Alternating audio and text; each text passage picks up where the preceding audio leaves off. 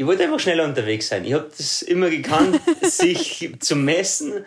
Ich war immer Leistungssportler. Ich bin im, im Herzen ein reiner Leistungssportler. Und deshalb, der Sport hat mir so Spaß gemacht. Okay, da habe ich gewusst, da muss, man, da muss was gehen.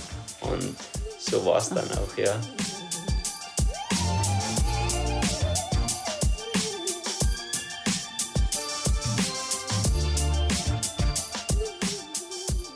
Hey, herzlich willkommen zum Achilles Running Podcast. Ich bin Eileen aus dem Team Achilles Running und heute machen wir einen gemeinsamen Ausflug. Wir verlassen die uns bekannten Asphaltstraßen und Routen und stürzen uns kopfüber in ein neues Terrain. Eine Umgebung zwischen Steinen, Büschen, Bäumen, Felsen und was auch immer da draußen so unterwegs ist. Herzlich willkommen beim Trailrunning. Ach, was herrlich.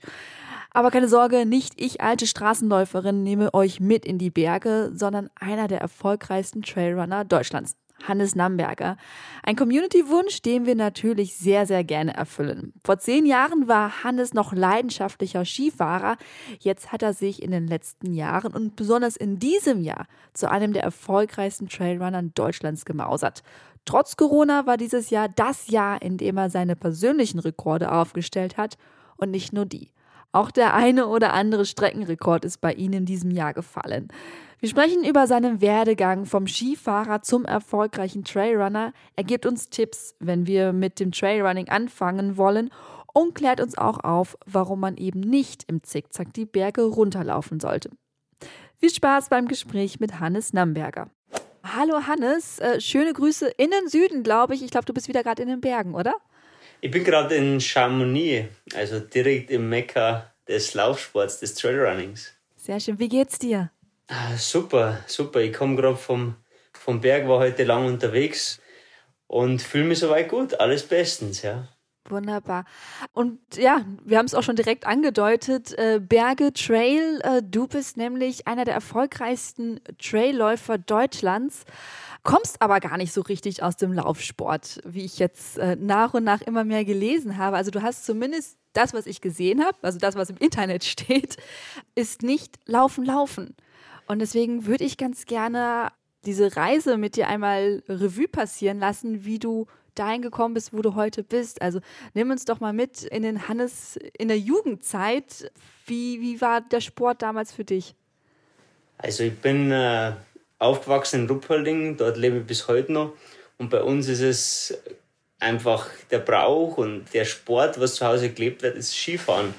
Und ich habe in meinem ganzen Leben eigentlich nichts anderes gemacht, als Rennen zu fahren. Also ich bin auf Brettern aufgewachsen, habe das dann auch zum Beruf machen können und habe es, bis ich 21 war, dann auch so gelebt. Also ich habe nichts anderes kennt als Berge, Schnee und, und Skier bis ich halt dann einmal verletzungsbedingt und auch leistungsbedingt aufhören musste und mich halt dann neu orientieren musste. Was will ich machen noch? Wo zieht es mich hin? Und für mich war halt einfach immer klar, okay, die Berge, da bin ich zu Hause, da fühle ich mich wohl. Und da will ich auch bleiben. Und dann bin ich halt übers Klettern und übers normale Berggehen irgendwann mal zum normalen Laufen und dann halt auch später mal zum Trailrunning gekommen. Und das hat mich dann so fasziniert und hat mich so taugt, dass ich gesagt habe, okay, da will ich jetzt halt nochmal ein bisschen Luft schnuppern, will ich mal einen Wettkampf machen. Und habe mich dann einfach mal für ein Rennen angemeldet. Es war gleich mal 52 Kilometer. Eigentlich viel zu lange, aber es hat mir so Spaß gemacht und ich habe wieder mit Plan und wieder mit Ehrgeiz auch trainiert und habe dann nach dem Rennen sofort gewusst, okay, das ist mein neuer Sport. Da will ich mich messen, da will ich schauen, was mein Körper so hergibt. Und so bin ich eigentlich dann zum Laufen und eigentlich zum Trailrunning gekommen, ja. Aber das war jetzt eine große Zusammenfassung von, glaube ich, fast zehn Jahren, die du jetzt mal eben in drei Sätzen gemacht hast. Ähm, lass uns da noch mal ein bisschen aufbröseln. Ähm, gehen wir noch mal zurück zum, zum Skifahren. Also du hattest irgendwann eine Verletzung. Was ist denn da passiert? Was war denn der Punkt, wo du sagen musstest, okay, ich, das geht hier nicht mehr weiter? Also Skifahrer sind ja ständig verletzt. Also du bist Daran merkst du, dass ich keine Skifahrerin bin. ja, der Sport ist einfach äh, für den Körper jetzt nicht unbedingt das Gesündeste. Aber es war dann so weit, dass ich mir halt auch zweimal operieren lassen musste und es war im Leistungssport dann nicht mehr möglich. Und dann, wenn du ständig mit Verletzungen zu kämpfen hast, dann leidet auch die Leistung und auch die Ergebnisse darunter und nach dem wirst du gemessen und nach dem entscheidet sich ja deine Zukunft. Und es war dann schnell mal klar, okay, das war's jetzt. Danke, ich war damals in der Nationalmannschaft B-Kader beim Deutschen Skiverband. Ja, war okay. So ist der Leistungssport. Und dann sucht man sich halt was Neues.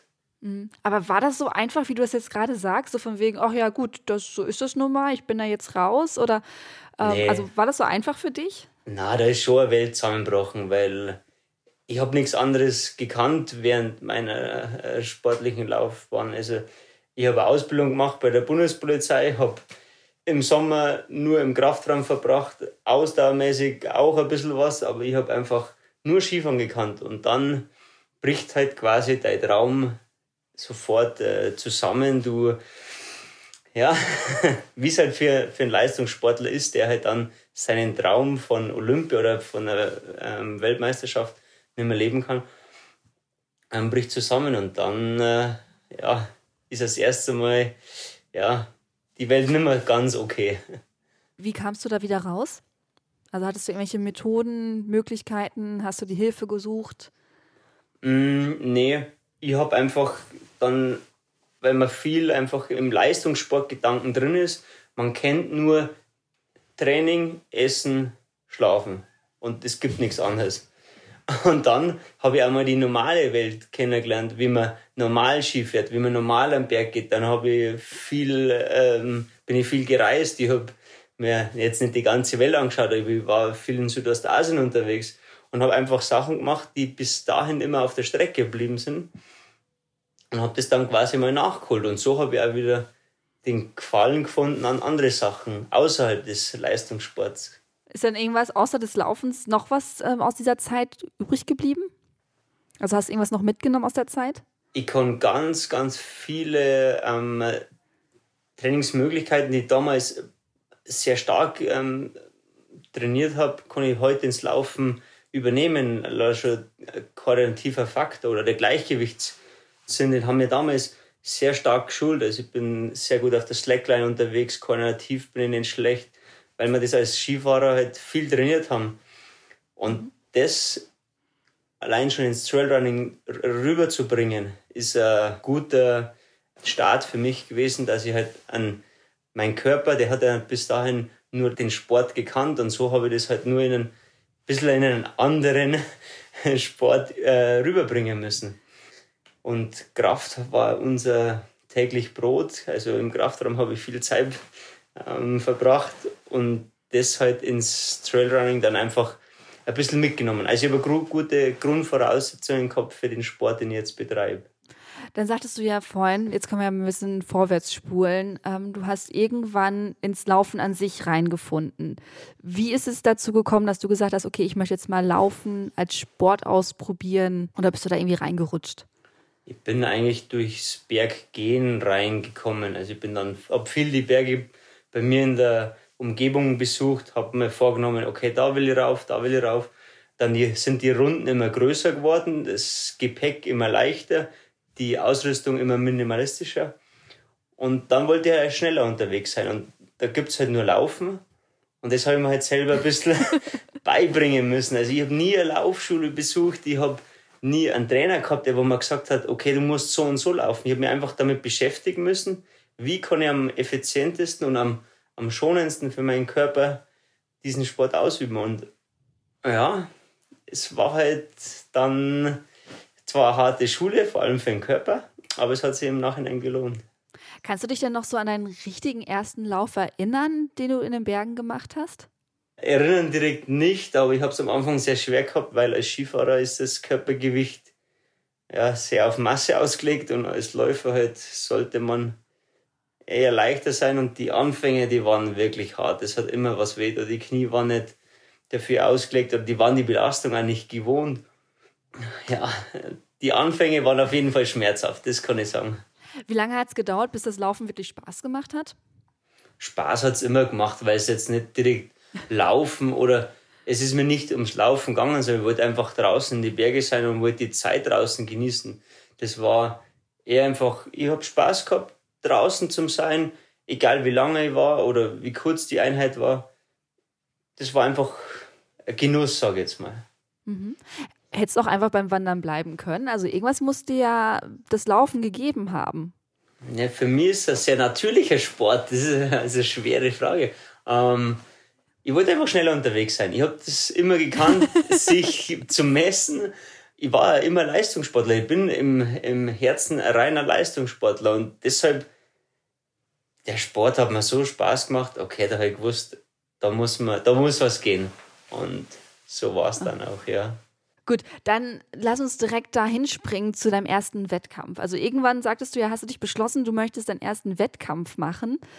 Wann war das und welcher war das? Das war 2015 im August. Das war der Karwendelmarsch. Das ist ein Volkslauf, 52 Kilometer, ähm, irgendwas mit 2000 Höhenmeter. Ich habe davon gehört, okay, passt. Ja, ja. Das hat die Distanz halt zwar zuvor noch nicht gemacht, aber ich habe mir einfach gedacht, okay, das probieren wir jetzt. Und habe dann wieder mit Plan und auch richtig mit Ehrgeiz wieder das Trainieren angefangen. War zwar immer noch vom Gewicht ein bisschen drüber, also mhm. einiges drüber, aber habe mir gedacht, okay, wenn ich da an den Start gehe, dann muss alles passen, dann gehen wir halt auch Vollgas.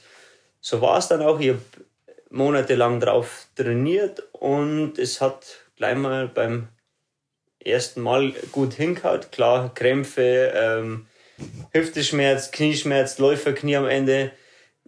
Aber, aber egal, ich war im Ziel, habe ein super Ergebnis ähm, abgeliefert und ich habe einfach mega Spaß gehabt. Es hat einfach passt. Und das war so ein ausschlaggebendes Erlebnis auch für mich, dass ich gewusst habe, okay, passt. Ich kann was aus dem Sport machen und ich bin jetzt nicht wahrscheinlich der schlechteste Läufer. Mhm. Aber genau. wie war genau. das denn? Jetzt haben wir es gerade so ein bisschen so, okay, du warst schnell unterwegs, du warst zügig unterwegs, aber wie war das denn wirklich plötzlich, ähm, nachdem du jahrelang dich im Ski hast messen lassen oder beziehungsweise gegen andere, bist gegen andere eingetreten, wie war es dann plötzlich im Laufen gegen andere anzutreten? Im Skifahren ist ja Einzelstart. Ja, aber du bist ja ähm, trotzdem, trittst du ja gegen andere an, auch wenn das nicht direkt mhm. ist. Also es ist ja trotzdem eine Konkurrenz oder ein Wettbewerb. Ja, klar. Habe ich mir jetzt noch nicht zuvor Gedanken gemacht. Ähm, das Skifahren geht um äh, 50 Sekunden. Da musst du deine Leistung bringen. Mhm. Bei so einem Ultra bist du zwischen 3 und 15, 24 Stunden unterwegs. Und da ist einfach die Belastungszeit und auch die, da, da spielen ganz andere Faktoren mit ein. Auch die mentale Stärke ist ein ganz wichtiger ähm, Faktor oh, du musst einfach über die, über die lange Zeit dir so einen Wettkampfplan zurechtlegen. Und beim Skifahren hat es halt einfach nur 45 Sekunden gegeben oder 50 oder eine Minute und dann Vollgas. Und da muss die Leistung sofort auf den Punkt stimmen. Mhm. Und das hat mir im Skifahren schon ein bisschen gestresst, weil sobald du einen Fehler gemacht hast, nur mal kurz äh, die Position auf, die Ski hat nicht gestimmt, dann war das Rennen vorbei. Und beim Laufen ist ganz was anderes. Du bist zwar nervös vor dem Start, aber während des Rennens passieren so viele Sachen, die du nicht einkalkulierst und du kannst es trotzdem noch ausbessern. Und am Schluss wird dann über, klar auch wieder über die Zeit abgerechnet, aber dann entscheidet sich, hast du viel richtig gemacht oder hast du viel falsch gemacht. Und das hat mir am Laufen schon äh, sehr sehr imponiert. Und das hat mir ja dann so viel Spaß gemacht, dass ich gesagt habe, okay, ähm, gefällt mir. Aber wie hast du denn, du sagtest ja gerade 52 Kilometer war dein erster Wettkampf. Also mein erster Wettkampf war 5 Kilometer. Wie trainiert man denn mentale Stärke, wenn man so quasi aus einem Sprint rauskommt oder aus einem kurzen Wettkampf rauskommt, so plötzlich, also wie schafft man das, seinen, seinen Kopf so um, ich weiß, es ist eine sehr lange Frage, mhm. aber wie schafft man das oder wie hast du es geschafft, deinen Kopf so umzustellen, dass es eben nicht eine Minute Wettkampf ist, sondern stundenlang Wettkampf ist? Ich war halt zuvor bei die, ich sage jetzt mal Trainingseinheiten, was jetzt nicht unbedingt waren, weil ich war einfach draußen unterwegs. Ich war einfach immer gerne in die Berge unterwegs und ich habe mir einfach so gedacht, ich gehe in der Früh raus, pack meinen Trail-Rucksack oder Weste oder was das halt bei uns ist, stopf da ein paar Riegel rein, Banane und bin einfach mal weg. Und dann war ich einfach lange Zeit unterwegs, egal ob schwer, leicht oder, oder sehr technisch oder ein bisschen mit Kletterteil äh, dabei und bin dann halt einfach wieder nach Hause gekommen, wenn ich, wenn ich wollte oder wenn es mir gereicht hat. Und durch das lange draußen sein hat sich der Körper und auch dein Kopf daran gewöhnt an so eine lange Belastung. Und das war für mich so ein, so ein ausschlaggebender Punkt, wo ich gesagt habe, okay, das ist genau gut für mein Training oder auch für den Wettkampf, was ich, was ich dann machen will. Ich habe keinen Trainingsplan gehabt, der wo man gesagt hat, 30 Kilometer da, 15 da, ähm, in dem Tempo, mit der Pace, sowas gibt es jetzt im Trail nicht unbedingt, wo du dich nach, nach Pace so quasi richtest, ja. Mhm. Ja, stimmt. Also meine Kollegin Susi läuft ja auch Trail und die sagt halt so, mein Kilometer in 20 Minuten ist auch mal locker dabei. Also jetzt so für Normalsterbliche. Und das sind ja Zeitangaben, da schüttelt man ja als Straßenläufer nur den Kopf, wenn man sagt, ein Kilometer 20 Minuten, dann komme ich ja beim Marathon nie ins Ziel. Ja, ist richtig. Ja, bei uns dauert es halt einfach extrem lang. Also jetzt war mein längstes 13 Stunden. Und ich weiß halt auch nach 13 Stunden, es geht nur viel länger. Und bei uns ist der mentale Faktor extrem stark zum Trainieren und der limitiert dir in gewisser Weise auch, wenn du das jetzt nicht kannst.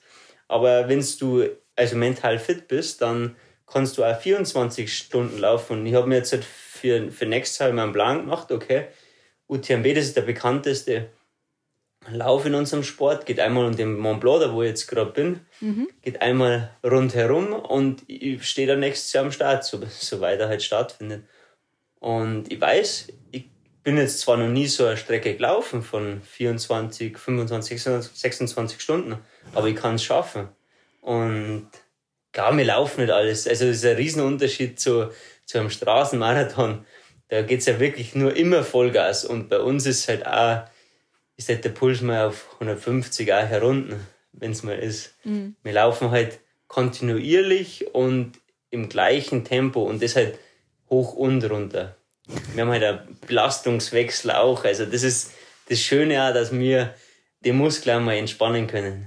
Ja, mit, mit guten ähm, Verpflegungspunkten komme ich gleich noch gerne zu.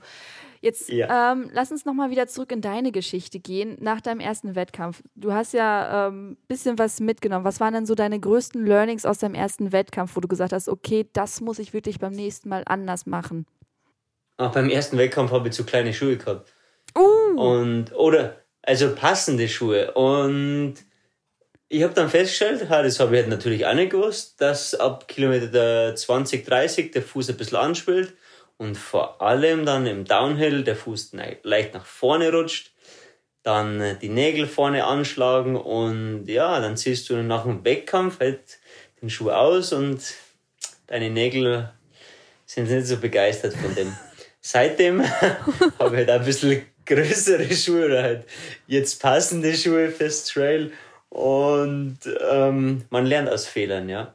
Genauso mit Blasen. Also über die lange Zeit habe ich am Anfang viele Blasen gelaufen und passiert heute, heute nicht mehr. Jetzt ist kein Problem mehr.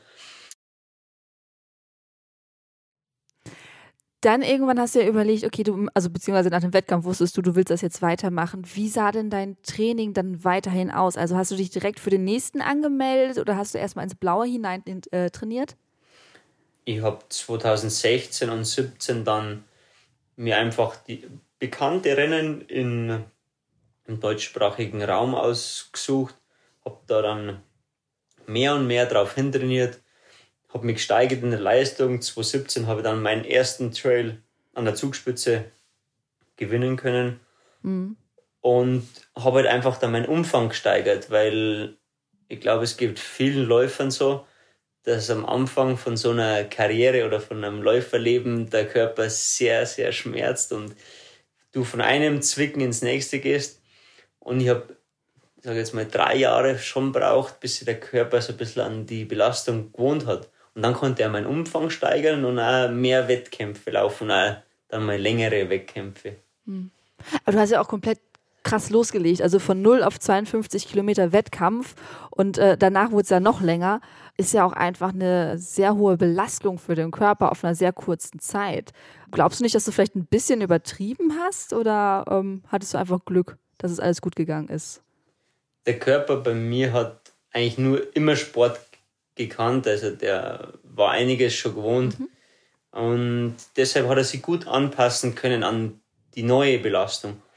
Klar, es war viel, aber ich habe mir dann gedacht, ja, es klingt jetzt blöd, aber einen Wettkampf pro Monat und dann ist okay. Dann sollte, sollte es reichen. Ähm, wir rechnen ein bisschen anders. Ich glaube, die Marathonläufer sagen zwei Marathons der obersten Klasse pro Jahr und ich sage halt dann, ich habe gesagt, einem, einen Wettkampf pro Monat, dann komme ich so abzüglich vom Winter so auf sechs bis sieben Wettkämpfe. Genau. Ist schon ordentlich, ist schon ordentlich. Äh, hast du dann trotzdem noch Wett spezielle Wettkämpfe, auf die du dich speziell vorbereitest oder sagst du, sind alle gleichwertig bei dir ähm, in der Fokussierung? Es gibt schon Vorbereitungswettkämpfe, wo du dann mhm. Voll aus dem Training reingehst. Also so ist momentan, der zählt nicht so, da kann ich auch mal was riskieren, dass ich einfach mal Vollgas loslaufe und dann schauen, ob ich explodiere oder ob ich es durchhalte. Genauso mit der Verpflegung ähm, funktioniert das Nahrungsmittel, was ich gerade ausprobiere, muss ich was ändern am, am Essen. Bei uns ist der Essensteil wirklich ein ganz, ganz ja, wichtiger Teil. Den sollte man vor allem bei Ultra nie unterschätzen, weil das entscheidet am Schluss dann über Sieg oder die Niederlage. Bei uns ist dann nur so, ist die Strecke sehr technisch, also im schweren Gelände oder einmal sehr hoch. Dann muss ich anders trainieren, muss ich davor in die Höhe gehen. Oder ist es sehr lauflastig. Dann, äh, ich laufe gern mit Stöcke, dann tue ich die Stöcke natürlich weg und bin halt viel auch auf, ja, Asphalt jetzt nicht, aber auf, auf Fahrradwegen unterwegs. Und muss halt dann mein, mein Grundtempo im Laufen ein bisschen erhöhen. Also je nachdem, was ich für, für Wettkämpfe vorhabe, so bereite ich mich dann auch vor. Oder wo meine Stärken liegen. Ja. Wo siehst du deine Stärken? Im schweren Gelände. Mhm. Sehr steil, ähm, steil hoch, steil runter. Also Downhill laufen bin ich nicht schlecht, da kann ich ganz gut mithalten. Momentan ist meine Distanz zwischen 75 und 100, wo ich mich sehr wohl fühle. Und so nach dem richte ich dann auch die Wettkämpfe aus. 75 bis 100 Kilometer, ich finde, das sind immer so unglaubliche Distanzen. Höhen, ja, Höhenmeter kommen noch. Dazu. Ja, das ist es. Das wäre jetzt das nächste gewesen. Und das ist das Schöne. Ich, kann, ich, kann, ich kann mir nie vorstellen, dass ich 100 Kilometer flach laufe. Das, mir würde ein Marathon mal reizen, habe ich bis heute noch nicht gemacht, aber 100 Kilometer Straße, also das ist zum Beispiel für mich unvorstellbar. Aber Trail geht wieder, weil erstens mal ich sehe was von der Landschaft, ich starte vielleicht in der Nacht habe einen coolen Sonnenaufgang. Ich habe verschiedenes Gelände, das was ständig wechselt.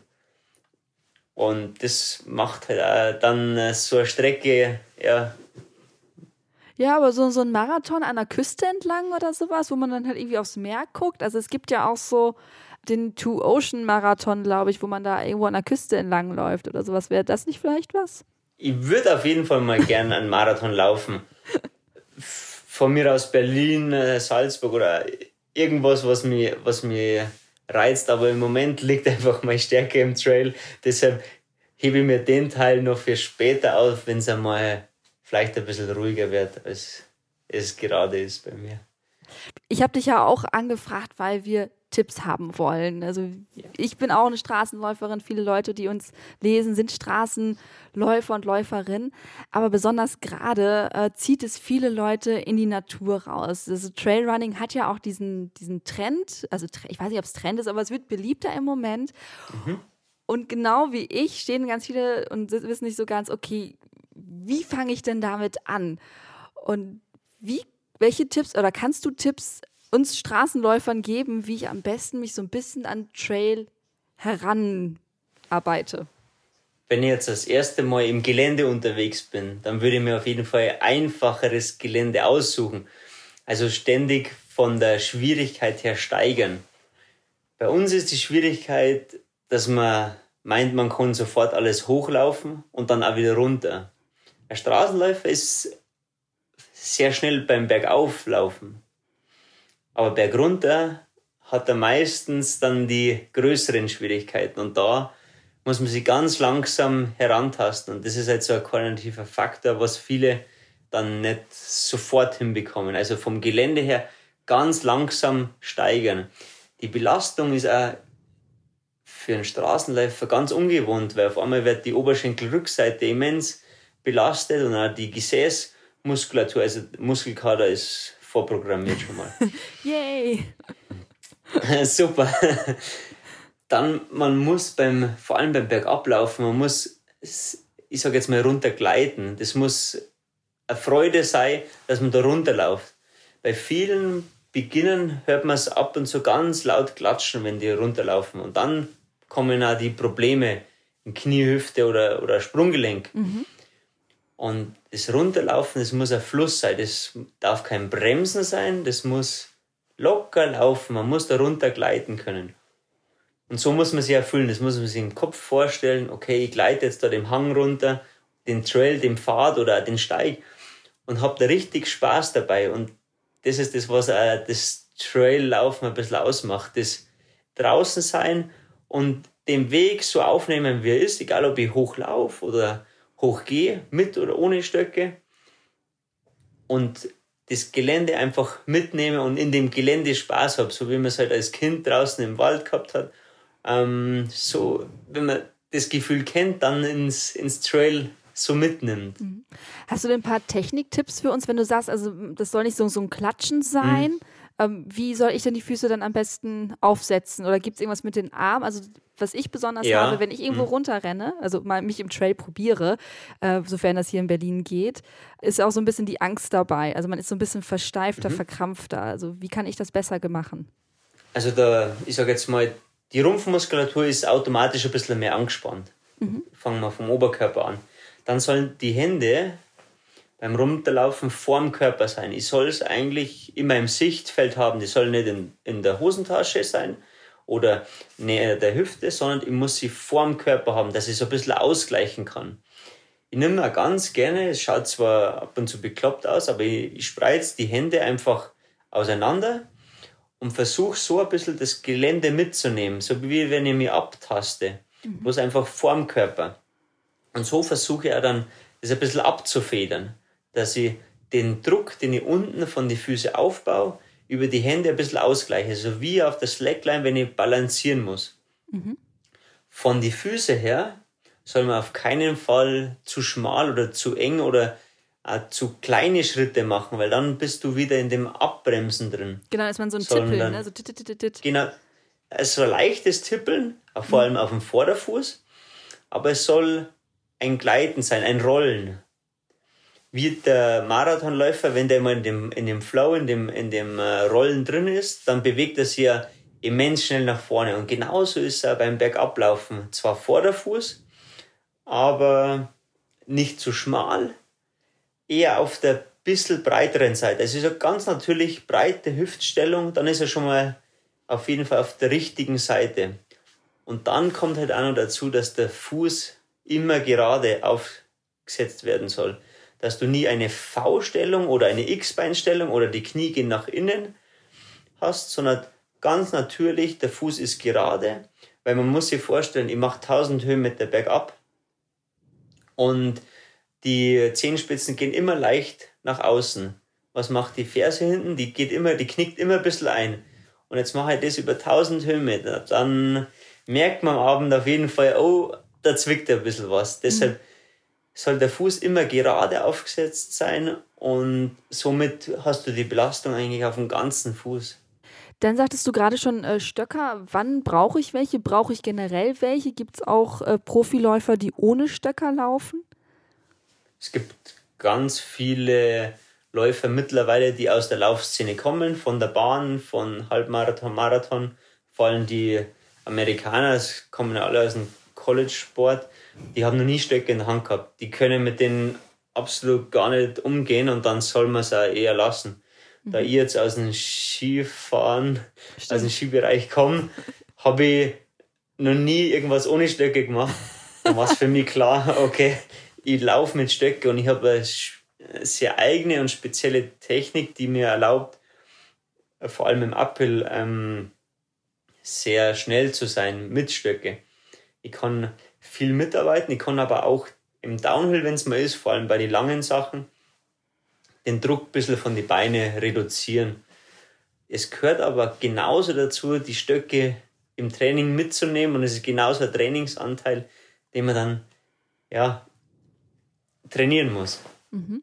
Gut, zu, zu, den Ausrüstungen kommen wir noch, kommen wir noch mal zum Downhill. Mhm. Da fällt mir tatsächlich gerade noch was ein. Ja. Mir wurde mal gesagt, ähm, man soll möglichst zickzack runterlaufen, weil es weniger Belastung ist für die Knie. Stimmt das? Ist das eine gute Technik oder besser gerade runter? Gerade. Also okay. wenn der Weg, wenn der Weg so zickzack den Berg runtergeht, dann laufe ich nur gerade. Ja, nee, aber wenn der Weg breit ist und damit du nicht so, so steil runtergehst, dann so zickzack den. Also quasi wie ein Slalomlauf. Ja, ja, genau. Würde ich, würde ich niemals empfehlen, weil da hast du wieder so die, die Scherbewegung im Sprunggelenk. Mhm. Und wenn du den Fuß gerade runter den Berg stellst, dann hast du da keine, ich kann es jetzt nicht medizinisch erklären, aber der Fuß ist einfach immer gerade und die Ferse rutscht nicht, der Sprunggelenk schert nicht aus und somit hast du viel weniger Belastung und mittlerweile ist das Speed bergab so hoch, dass du nur gerade laufen solltest. Ja. Mhm. Also immer gerade runter, dem Fuß eigentlich so, so oft es geht Richtung Tal oder bergab zeigen lassen. Okay, jetzt haben wir ganz viele Tipps zum Berg runterlaufen. Äh, mhm. Wir müssen aber vorher den Berg hoch was meistens zumindest, wenn keine Gondel hochfährt. Welche Tipps kannst du uns denn da geben, wie man effektiv und gut sicher den Berg hochkommt? Berghoch hast du hauptsächlich äh, Vorfußbelastung, ganz klar. Da hat man halt dann von der Schrittfrequenz auf jeden Fall eine höhere Anzahl. Der Oberkörper ist meist bei den meisten äh, die gerade in dem, in dem Trail unterwegs sind, also ganz frisch unterwegs sind, ist meistens zu tief. Somit hast du einen sehr tiefen äh, Winkel in der Hüfte, der sollte aber eigentlich hoch sein und du solltest eher dann ins Gehen übergehen, als versuchen auf Druck und auf Qual den Berg hoch zu laufen, nur dass ich halt noch, halt laufe. Aber zwischen Laufen und schnellen Gehen ist dann irgendwann kein Unterschied mehr. Und du solltest halt soweit es geht, schon hochlaufen, aber dann halt in das Gehen auch übergehen. Und Tipp ist einfach, Oberkörper bleibt aufrecht. Also der Oberkörper soll auf keinen Fall abklappen oder zu tief werden, weil das geht dann irgendwann auf den Rücken, die Lunge hat nicht mehr das ganze Volumen, also auf jeden Fall hoch. Der Blick geht nach vorne oben und nicht immer stur in den Boden rein, sondern nach vorne oder zum Gipfel oder zum zum Berg hoch. Zum Ziel. Da fokussieren. Zum Ziel, ja. Was mache ich mit den Armen? Habe ich die auch? Also beim Downhill haben wir die ja so ein bisschen vor uns. Wo habe ich die beim Uphill?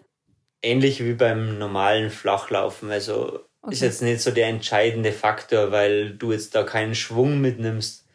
Sobald du einfach im Uphill bist, die Hände ganz normal, natürlich mitschwingen lassen, nicht verkrampft, locker. Das würde ich jetzt sagen. Oder wenn man halt die Stöcke mitnimmt, dann gibt es verschiedene Techniken. Ich mache einen Doppelstockeinsatz, mache zwei Schritte, drei Schritte, vier Schritte dazwischen. Oder wenn es wirklich drauf anlegt, dann kann ich einen Stock und einen Schritt mitnehmen. Also eine 1-1er-Technik. Bedeutet ähnlich wie beim klassischen Langlauf, mhm. so ein bisschen den Berg hochspringen. Okay. Aber es ist halt dann sehr kräftezehrend. Da ist man dann schon im, im oberen Bereich. Also linker Fuß, rechter Stock, rechter Fuß, linker Stock. Wie man es so ein bisschen vom Walken kennt. Genau, Nordic Walking Berg hoch und Frequenz erhöhen, ja. Aber es geht nicht lang. Das geht äh, am Anfang ganz gut. Dann schnellt der Puls halt auch nach oben und nach dem zweiten, dritten Berg bist du dann im normalen Gehen drin. Das ist ganz natürlich. Klingt auch gerade sehr körperlich mehr anspruchsvoller. Ne? Also man muss mehr, also mehr den ganzen Körper auch aktivieren beim Traillaufen, oder? Würdest du das auch so ja. sehen? Der Oberkörper ist auf jeden Fall mehr gefordert als beim normalen, ja. Du hast halt viele Faktoren. Du hast Uphill, du hast den Downhill und du hast das ebene Gelände und dann halt mit oder ohne Stöcke und da ist halt, ich sag jetzt mal, ein bisschen mehr der gesamte Körper gefordert. Würde ich jetzt mal so, so einschätzen. Ja, es klingt auf jeden Fall danach. Äh, wie viel Training machst du denn für Core-Stabilität? Oder, oder anders, wie sieht deine, deine Trainingswoche so aus generell? So, so eine typische Trainingswoche. Wenn du sagst, du machst sieben, acht Wettkämpfe im, im, äh, im Jahr, wie sieht das so aus bei dir? Mittlerweile trainiere ich nach Trainingsplan. Jetzt habe ich einen Trainer, der wo mir genau vorschreibt, was ich zu tun habe. ähm, ich habe neuen Input braucht, das mit einfach rausgehen und schauen, was, was halt so los ist ähm, hat dann nicht mehr funktioniert oder in der Liga, wo ich jetzt versuche mitzuspielen. Wann kam das Switch? Der kam heuer im März. Ich habe neu, ich wollte einfach neue Trainings ausprobieren und es gibt mittlerweile auch Trainer in Deutschland, die äh, sich aufs Trail spezialisiert haben. Bin bei Michael Arendt Training und der ist selber Trailläufer, deshalb und hat auch einen sehr guten Podcast, Fat Boys Run. Schöne Grüße in diesem Moment. ja, genau. Genau, und ich fahre ganz gut so. Die zwei Wettkämpfe, die ich heuer machen konnte, ähm, haben mir recht gegeben, dass das funktioniert, was ich mache. Oder was wir beide da veranstalten. Funktioniert. Und so will auch weitermachen, genau. Aber ich trainiere so sechs Einheiten die Woche, einen Tag habe ich Pause von, das kürzeste ist halt 50 Minuten, das sind dann meistens Intervalltrainings am Berg natürlich. Wo ganz, auch sonst? Ganz, ganz selten auf der Bahn, also ich war auch schon auf der Bahn. Aber das längste ist halt dann so fünf, sechs Stunden Dauerlauf, Trail am Berg. Bist du Musikhörer? Nein, auf keinen Fall. Nein, gar nicht. Nee, ich kann nicht mit Musik laufen und ich laufe äh, am liebsten alleine draußen und bin da für mich einfach alleine in der Brei keinen Einfluss von außen. Ich brauche da keine Motivation oder irgendwas, was mich pusht, sondern ich bin einfach gern draußen unterwegs und das ist für mich Motivation und Forderung zugleich, genau. Okay, also das kürzeste sind 50 Minuten Intervall und das längste so 5, 6 Stunden. Wie sind die anderen Einheiten so aufgebaut? Viel ist nur Dauerlauf einem flachen ähm, momentan bin ich viel im Intervalltraining oder halt dann die ganz langen Sachen. Wir beschränken uns eher auf Kilometer, die wir halt maximal machen oder auf Höhenmeter. Dass du deinen Körper halt nicht zu viel forderst und da limitiere ich mich halt dann einfach von der Kilometer- und Höhenmeterleistung. Aber ich glaube, das ist im Marathonsport fast dasselbe. Mhm. Kannst du mich vielleicht aufklären? Ja, ich habe auch nie so richtig nach äh, Trainingsplan trainiert. Das hat mir auch, glaube ich, so ein bisschen äh, sich gerecht bei meinem einzigen Marathon, den ich gemacht habe. Okay. Ähm, ich bin durchs Ziel gekommen, das schon, aber halt anders, als ich geplant hatte. Ich möchte ganz gerne auf was anderes zu sprechen kommen, was du gerade schon angedeutet hast. Und zwar, ähm, ganz viele von uns war ja 2020 eine Vollkatastrophe in Sachen Wettkämpfe, weil einfach nichts stattgefunden hat oder vieles nicht stattgefunden hat. Und für dich war es ja schon anders als bei den meisten relativ erfolgreich. Du hast ja auch beim, äh, jetzt muss ich gerade gucken, wie hieß der nochmal? Pitts Alpine? Pitts Alpine Glacier Trail, genau, ist im Pitztal. Genau, so ein Name. In der Nähe von, äh, von Innsbruck. Ein sehr ja. technischer und schwieriger Lauf, weil der Start ist auf 1600 Meter, geht dann auf 3000 Meter hoch und wie der Name schon sagt, äh, du musst einen Gletscher überqueren. Also ein Eisfeld, mal kurz Steigeisen anlegen und dann wieder weiter im schwierigen Gelände wenig, wenig laufbare Stellen. Viel hoch, viel runter. Und das. Klingt nach Abenteuer. Das war der Lauf. Na, ist ein, ist ein sehr geiler Lauf, weil du startest um 23 Uhr, hast dann circa sieben Stunden bei voller Dunkelheit und mittags bist du dann im Ziel und hast ähm, 105 Kilometer gelaufen, ja. Und da ist mir nämlich äh, ein Post damals schon aufgefallen, wo du geschrieben hast, von wegen, ah ja, ich habe mir mal überlegt, von Marathonstrecke auf 105 Kilometer hochzugehen. Ich habe meinen Trainer angerufen, der hat gesagt, oh ja, machen wir mal. So, nicht O-Ton, aber so in etwa war das, was du da geschrieben hattest in deinem Instagram-Post. Ja.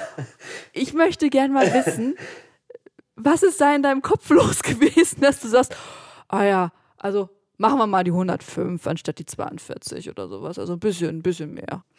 Es ist, war so, ich war am Montag beim Laufen noch, hab gewusst, okay, Freitag ist Wettkampf und 42, ähm, den habe ich schon mal gewonnen und ich wollte nochmal auf länger gehen.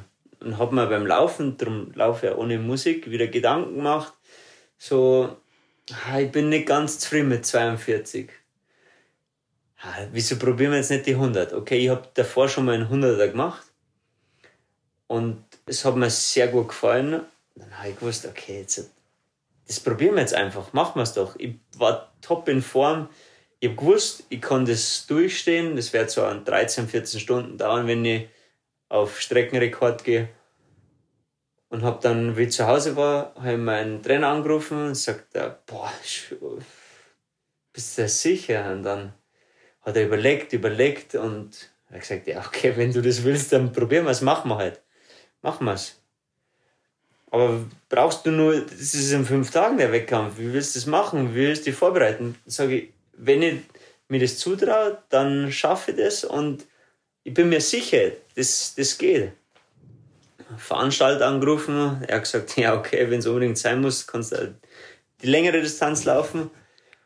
Und dann habe ich mich halt in äh, fünf Tagen mental so darauf eingestellt, dass ich gewusst habe, okay, das, schaffe ich. Und dann habe ich äh, mir Gedanken gemacht, wie, wie kann ich da auf Streckenrekord gehen und halt von Anfang an Vollgas. Und am Ende hat es dann funktioniert. Ich habe ein sehr gutes Rennen abgeliefert.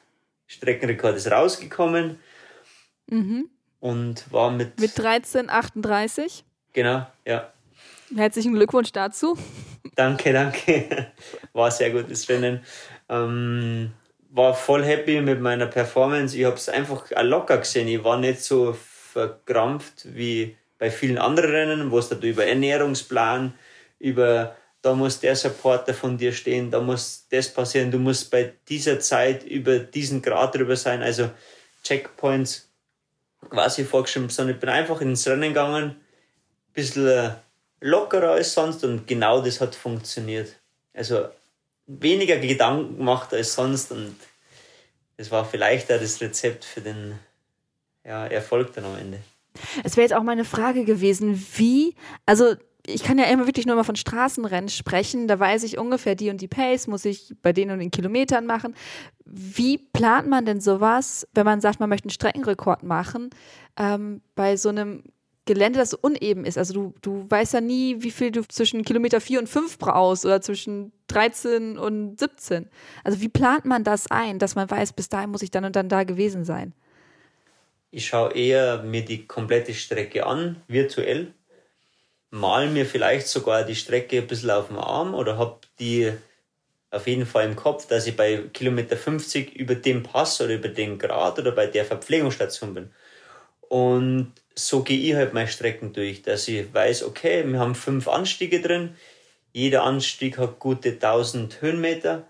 Dann denke ich mir, okay, ich brauche für den ersten Abschnitt so lange, ich muss hinten raus meine Leistung halten können, also am Anfang ein bisschen zurücknehmen. Ich laufe mittlerweile mit Wattmessung am Schuh, also ich versuche mir am Anfang zu drosseln, dass ich nicht überpace, dass ich nicht sofort übersäuere. Mhm. Welche nutzt du da? Ein Stride am Schuh das funktioniert im Trail bedingt, aber es ist okay. Dann zu natürlich, wenn der Weg halt einfach schlecht ist, dann äh, rutscht du ein bisschen durch. Dann hast du jetzt nicht die, die genaueste Messung, aber es ist okay. Dazu natürlich ähm, Herzfrequenz. Und dann habe ich einfach mein, mein Limit, wo ich nicht drüber gehen darf. Und das kann ich einfach dann über die gesamte Dauer halten. Ja, und dann kommt halt dazu, ich muss viel mit Ernährung mir nur Gedanken machen. Und so ist halt dann mein, mein Strecken- und Wettkampfplan für das Rennen halt ausgelegt. Was nimmst du denn so zu essen mit oder was isst du unterwegs bei so einem Lauf von 13 Stunden? Also wir haben ja Verpflegungspunkte, wo dann auch meine Freunde meistens dasteht und mir meine eigenen Sachen reicht. Klar, in einem Gels, ich sage jetzt mal, da habe ich vielleicht sechs Stück genommen. Dann ganz normal ISO. Und ich fahre ganz gut oder laufe ganz gut mit Suppe, lauwarm, ein bisschen salzig, mit Reis. habe ich einfach mal ah, probiert.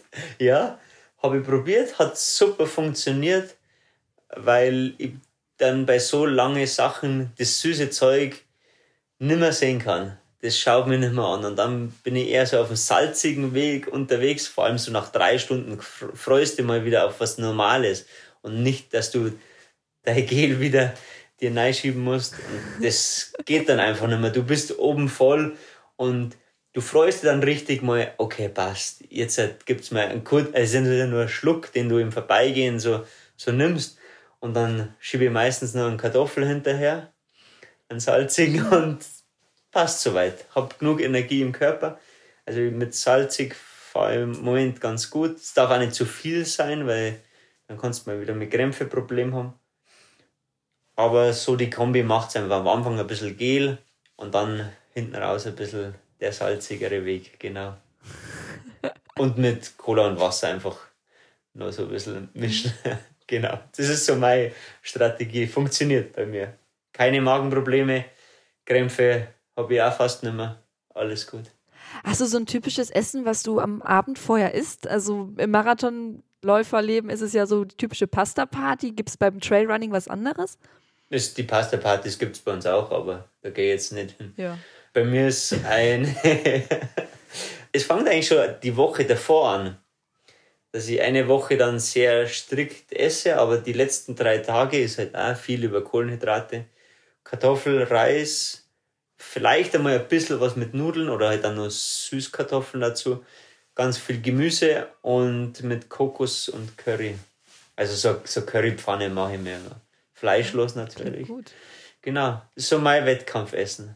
Fleisch brauche ich Bist du Vegetarier? Nicht. Nee, nee, aber Fleisch einfach weniger und vor allem in der Wettkampfwoche brauche ich jetzt kein, kein Fleisch, sag ich jetzt mal. Ja. Hast du was Typisches, was du isst oder trinkst, wenn du äh, durchs Ziel gekommen bist? So. Bei uns gibt es meistens äh, ein Bier, ein alkoholfreies. Das geht schon mal, aber ich bin jetzt eigentlich kein Biertrinker. Nein, eigentlich das Gescheitste ist gleich Recovery Shake. Nein, dass der Muskel vor allem versorgt ist, dass du ein paar Proteine zu dir nimmst, weil der leidet wirklich sehr und vor allem lange. Hm. Wie lange brauchst du, um dich von so einem 13, 14 Stunden Lauf zu erholen? Also bist du da recht flott in der Regeneration? Ja, mittlerweile bin ich echt flott. Früher habe ich schon mal eine gute Woche braucht, bis ich wieder normal gehen oder laufen habe können. So beim letzten habe ich drei, vier Tage gebraucht, dann habe ich wieder laufen können. Schuld ist aber auch meine Freundin, weil die, wir haben eine klare Abmachung. Am Renntag ist sie für mich zuständig und am nächsten Tag gehen wir halt dann gemütlich irgendwo der Alm hoch, essen was. Das Problem ist halt, dass mein ganzer Körper wirklich schmerzt und ich möglichst kleine Touren aussuchen würde, aber ja, dann haben es halt auch wieder 1000 Höhenmeter und 10, 15 Kilometer und dann dauert es halt anstatt eine Stunde, dauert es halt drei, vier Stunden, okay. Aber es fördert ein bisschen die Regeneration und der Körper ist zwar meistens eingerostet und steif, aber im Nachhinein ist es gut, ja. Hast du so besondere Recovery-Tipps, die du mit uns teilen kannst? Gibt es irgendwas Spezielles, was du machst? Irgendwelche Bäder, Salben, Rituale? Ich gehe jetzt mal ins Eisbad. Also jedes in, Mal? Ich gehe nach jedem Lauf eigentlich bei mir am Bach. Ähm, der okay. ist eiskalt und da setze ich mich einfach bis zur Hüfte rein. Also ich laufe, ich muss so sagen, ich laufe zu Hause weg, habe meinen Recovery Shake in der Hand, laufe zum Bach hin, vergrab den, den Shake im Kies, mach mal Runde, mach mal Runde, komm zurück, habe meinen Recovery Shake und setze mich dann einfach mit Schuhe und Hose meistens im Bach und habe da zehn Minuten für mich und somit habe ich auch gleich eigentlich eine gute Erholung für die Beine. das ist so ganz was Natürliches. Halt, hat eigentlich fast jeder in der Nähe irgendwo greifbar. Aber es bringt halt auch immens viel, oder ja, genau. Wenn man da wohnt, wo du wohnst, hat man sowas in der Nähe. Also wenn ich jetzt hier irgendwie anfange, in Berlin in Okay. Tümpel, Okay, entschuldige, ja. mein Getränk ist, zu vergraben, ja. will ich nicht, nicht wissen, was da drin ist, wenn ich wiederkomme. Stimmt, Entschu- entschuldige, ja, hast du vollkommen recht. Ja, so ist es bei mir zumindest. Oder ist jetzt, im, im Winter kannst du auch mit Schnee einreiben. Vielleicht ist das besser, ich weiß nicht. Ja, Wenn es hier mal schneien würde oder sowas, ich habe schon seit Jahren keinen richtigen Schnee mehr hier gesehen. Aber ich will ja gar nicht Okay. jammern. Also, ich, äh, es ist ja so schön von dir zu hören und äh, von deinen Erlebnissen. Also ich würde noch gern wissen, was sind denn so ähm, Pannen gewesen, die dir mal passiert sind? Weil wenn man, ich gehe jetzt einfach mal ganz frech davon aus, wenn man so viele Stunden bei Wettkämpfen oder auch im Training unterwegs ist, geht ja auch nicht immer alles, alles glatt. Und du sagtest ja vorhin schon, das mit den zu kleinen Schuhen, aber ist da mal was anderes äh, passiert, was dir im Gedächtnis geblieben ist? Na, dass die Runde einfach viel zu lang geworden ist, dass du in, im Berg unterwegs bist und, und du schaust quasi nicht auf die Uhr, das ist mal ganz was Geniales. Du bist nicht äh, unter Zeitdruck, okay, du musst jetzt halt um, äh, dein Training muss jetzt 30 Kilometer lang sein, sondern du bist einfach draußen unterwegs und du verlaufst dich ewig, sodass die Runde einfach, ja, viel zu lange geworden ist. Aber du hast einfach Bock drauf und das würde ich jetzt zwar nicht als Panne bezeichnen, aber es sowas passiert. Zu- Zum Beispiel mal, mal häufiger. Hm, aber was anderes als Panne? Nee. Ein Materialfehler oder Materialdefekt habe ich selten. Mal erst ein Stockbruch. Mal gehen die, die Schuhe gehen regelmäßig kaputt, okay. Passiert in dem Gelände, das ist ganz normal. Aber sonst, ne, kann ich jetzt halt leider nichts Spannendes erzählen. Hä- hätte ja sein können. Ausrüstung. Wir wollten ja noch ganz gerne, oder ich wollte noch ganz gerne über Ausrüstung sprechen. Welche Ausrüstung ist denn wirklich notwendig? Weil wenn man mal Trailrunning Ausrüstung eingibt, da kommt erstmal eine Riesenliste, was man nicht alles kaufen könnte. Was würdest du sagen, sind so die Essentials, die man braucht? Tatsächlich. Die Grundbekleidung ist die gleiche. Shirt, super Hose, ähm, gute Socken und ein passender Schuh, okay. Dann kommt der Rucksack dazu.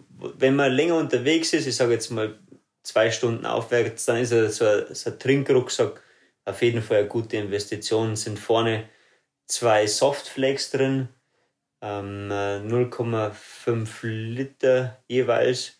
Also hat man mal einen Liter dabei. Dann, was wirklich wichtig ist, ist die Regenjacke. Wasserdicht am besten, die vor Kälte, aber auch vor plötzlichen Wetterumschwung im- Berg oder am Berg ähm, schützt. Die sollte man immer dabei haben. Dann äh, Erste-Hilfe-Set im kleinen Maß, also im kleinen Packmaß oder minimalistisch mit einer Rettungsdecke, mit, mit einem Pflaster und vielleicht mit einem Tape. Das habe ich meistens immer dabei. Und dann halt ein, zwei Gels oder, oder Riegel oder auch Snickers dabei, weil das kann am Berg wirklich dein, dein Lebensretter sein. Wenn es dann noch ein bisschen kalt ist, habe ich noch was für den Kopf und für die Hände dabei. Das ist so die Grundausrüstung, mit der ich meistens unterwegs bin. Und wenn man halt dann im schwierigeren oder im höheren Gelände unterwegs ist, dann gibt es das gleiche natürlich auch als Hose, also eine Regenhose. Und es ist mittlerweile so leicht und so klein vom Packmaß, dass in so einer Weste perfekt reinpasst. Es ist am Anfang gewöhnungsbedürftig mit sowas am Rücken zum Laufen. Aber nach dritter, vierter Einheit ist das, gehört das einfach dazu und es ist einfach dein Partner am Berg. Wo du viel verstauen kannst. Du kannst auch ein großes iPhone reinpacken und du merkst es nicht. Der darf halt auf keinen Fall wackeln, rutschen oder zu groß sein. Weil dann verursacht es wieder irgendwo Reibung und du hast entweder so wunde Stellen am Rücken oder an die Schultern, was dann wieder sehr unangenehm sein kann. Mm, Oder am, am Brustbein, das hatte ich mal. Ja, Das ist hier rumgescheuert hat. Ja, Das ist genau. so- genau, genau. so, so mein Learning mal gewesen, dass ich äh, nicht mehr mit meinen fancy dünnen Tanktops äh, und Ja. äh, Laufrucksack laufen gehe, sondern doch vielleicht mit einem T-Shirt, das ein bisschen mehr abfedert. wo wir jetzt gar nicht drüber gesprochen haben, ist äh, Handy oder sowas. Also Navigation, wie, wie finde ich mich zurecht? Also sowohl im Training als auch nachher in den, in den Wettkämpfen sind die immer so gut ausgesta ähm, ausge ähm, das Wort? Oh, danke, ausgeschildert, dass ich mich da zurechtfinde oder kann man da auch mal eine falsche Abbiegung nehmen? Mittlerweile sind die Rennen perfekt ausgeschildert.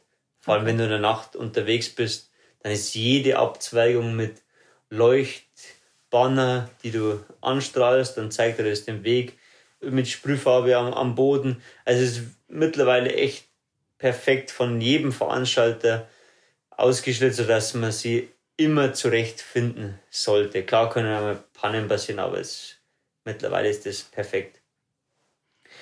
Aber es gehört nur zur Grundvoraussetzung. Es wird vom Veranstalter empfohlen, sich auf die Uhr den Track der Strecke zu laden.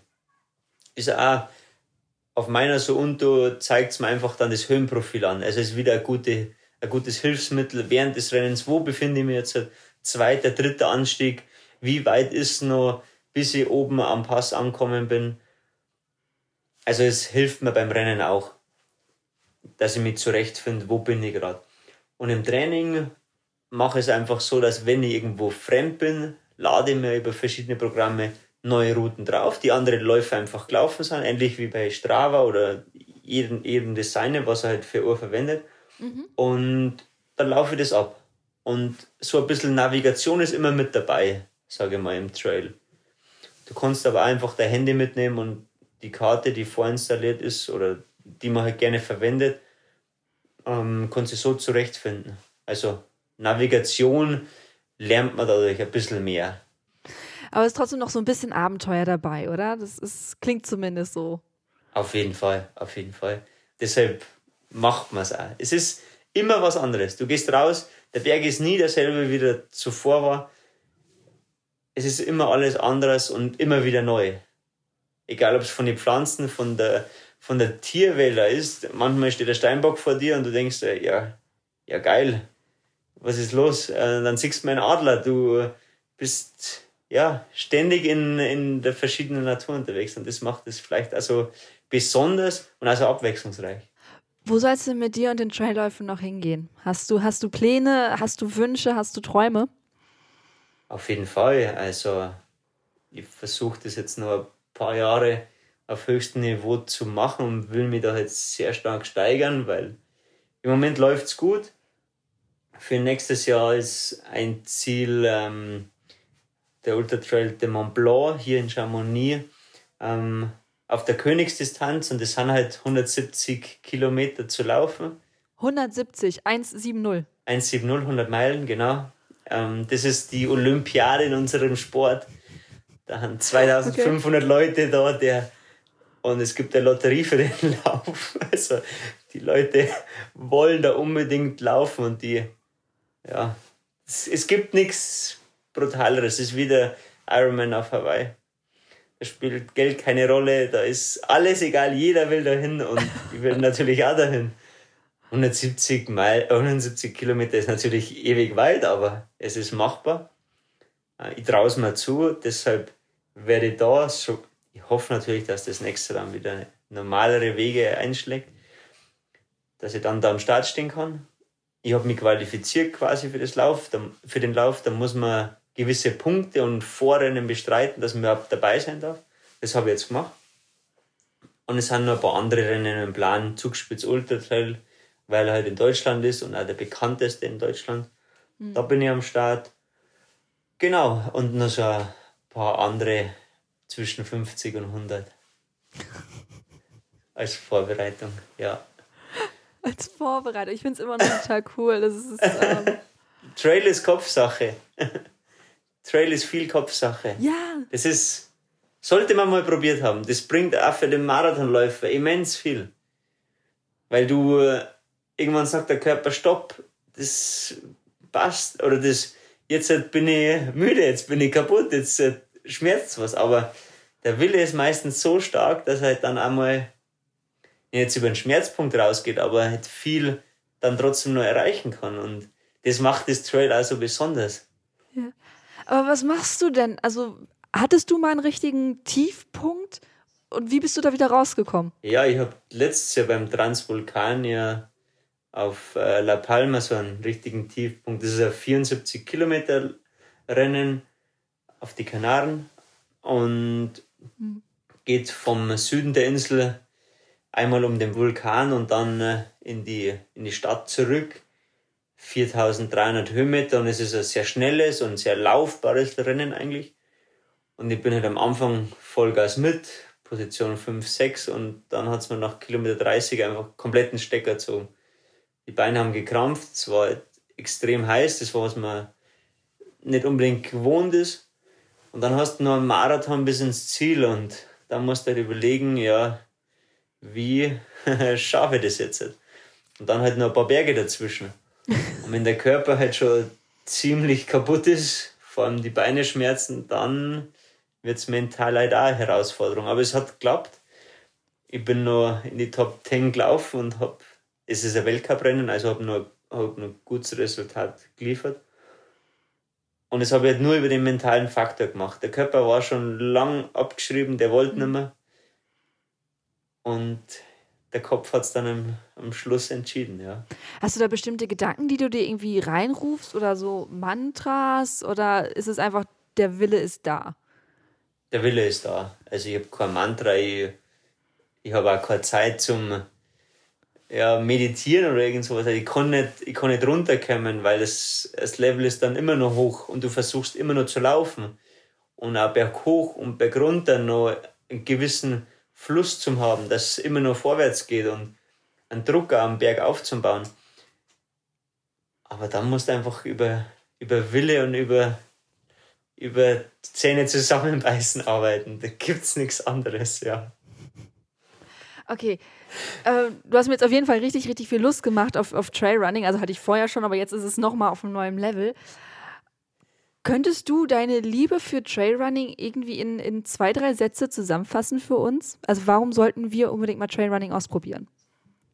Trailrunning ist ein neuer Sport für Läufer, der verschiedene Facetten mit sich bringt und ständig neue Erlebnisse am Berg oder ja, im, im neuen Gelände schafft. Und das macht das Ganze so besonders und auch so abwechslungsreich, was sich ständig verändert, sage ich jetzt mal. Einfach ausprobieren. Einfach ausprobieren. Ausprobieren. Raus in die Berge, egal wo es ist, ob es in äh, Garmisch, in in Deutschland, in Österreich, in der Schweiz ist oder hier in Frankreich ähm, rausgehen und Spaß am Berg im neuen Gelände haben. Oder in den Müggelbergen in Berlin. Naja. Oder so. so. Ja. ja. man muss ja das nehmen, was man hat. Hannes. Ja, klar. Vielen, vielen lieben Dank äh, für deine gerne, wahnsinnig gerne. Äh, hilfreichen Tipps. Ich habe sehr, sehr viel mitgenommen und äh, äh, ich hoffe, unsere Community auch. Du warst ja auch ein, tatsächlich ein großer Community-Wunsch. Äh, mir wurde mehrfach gesagt, so nimm ihn doch mal. Ich so, ja, jetzt mache ich, jetzt frage ich ihn endlich an. Also ähm, ich freue mich, dass es jetzt geklappt hat und äh, sehr, schicke sehr dir ganz, ganz schöne Grüße und ich bin fest davon überzeugt, dass ich noch viel von dir hören und lesen werde. Und vielleicht sehen wir uns ja mal bei einem äh, Trail-Wettkampf, wenn ich mal sehr, so Sehr, sehr gerne. Oder ich komme zum Anfeuern. Ganz lockere Gesellschaft. Ähm, Trailläufer sind extrem entspannt einfach mal für einen Wettkampf anmelden, dahin fahren, das Erlebnis von dem Wettkampf spüren und man hat einfach dann eine geile Zeit in die Berge. Egal wo es ist, ob es im Voralpenland ist oder weiter oben im Norden. Super, danke schön. Ich werde es auf jeden Fall gerne, ausprobieren. Gerne, gerne. Bis Freut dann. mich. Bis dann. Ciao. Tschüss. Das war das Gespräch mit Hannes Namberger. Den Link zu seinem Instagram-Profil gibt es natürlich wieder in den Show Notes. Wollt ihr mehr Podcasts wie diesen? Dann abonniert doch gerne unseren Kanal, gebt uns fünf Sterne bei Apple Podcasts und lasst ein paar nette Worte da. Wir würden uns sehr freuen. Ich, Eileen, wünsche euch eine tolle Woche und keep on running. Ciao!